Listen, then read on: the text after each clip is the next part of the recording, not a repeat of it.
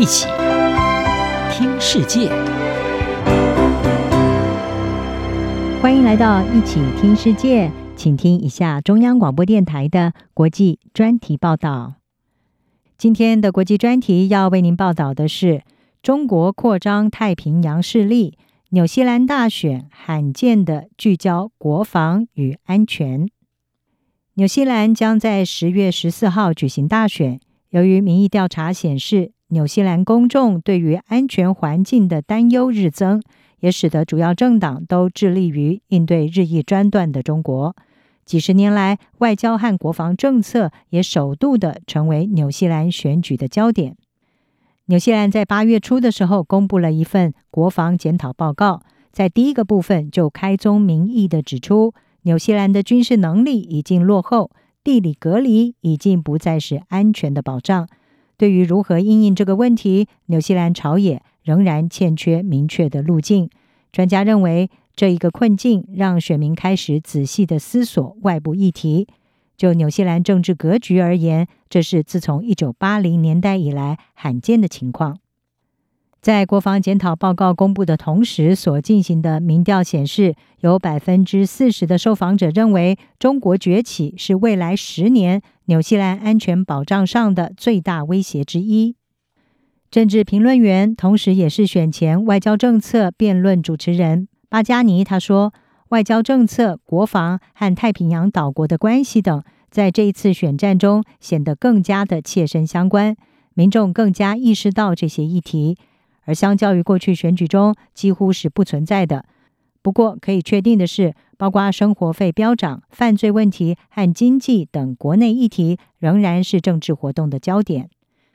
事实上，民调机构易普索纽西兰问题监测他们在六月公布的一项民调是指出，有百分之六十三的选民认为通货膨胀和生活费是这场选举中最重要的问题，而相形之下，认为国防和安全问题是首要之务的受访者比例只有百分之一。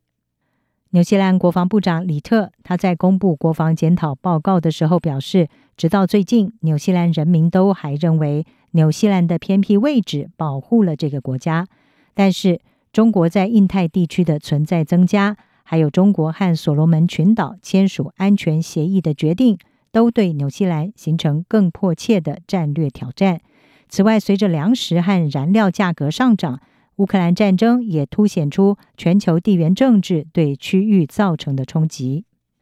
纽西兰安全情报局最近公布民意调查，也显示民众对于国防安全和外交政策的关切程度正在与日俱增。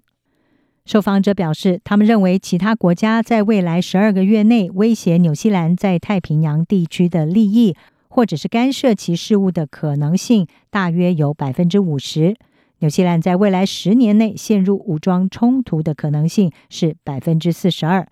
维多利亚大学国际关系和政治学的副教授杨恩他说，在纽西兰的选举当中，外交政策通常不重要。一次显著的例外是在一九八零年代，当时劳工党决定要禁止核动力或者是携带核武的船舰到访，而这实际上。等于是终结纽西兰和美国的军事同盟关系。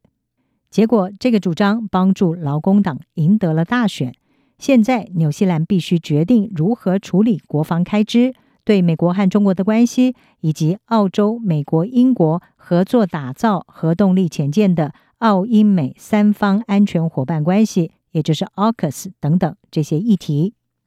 纽西兰目前的国防预算大约占国内生产毛额 GDP 的百分之一，而目前执政的劳工党主张应该要提高国防预算，但是并没有明确地提出增加幅度。前总理同时也是劳工党领袖克拉克，他曾经在社群媒体平台 X，也就是前 Twitter 上面是指出，纽西兰需要就国防和安全政策进行全面的公开辩论。